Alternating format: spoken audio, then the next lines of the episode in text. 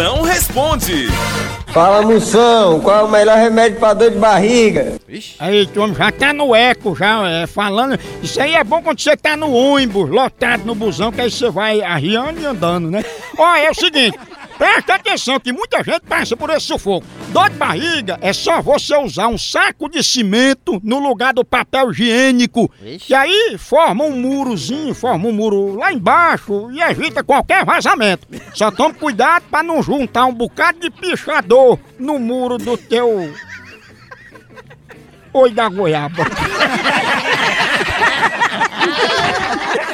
A hora do Moção.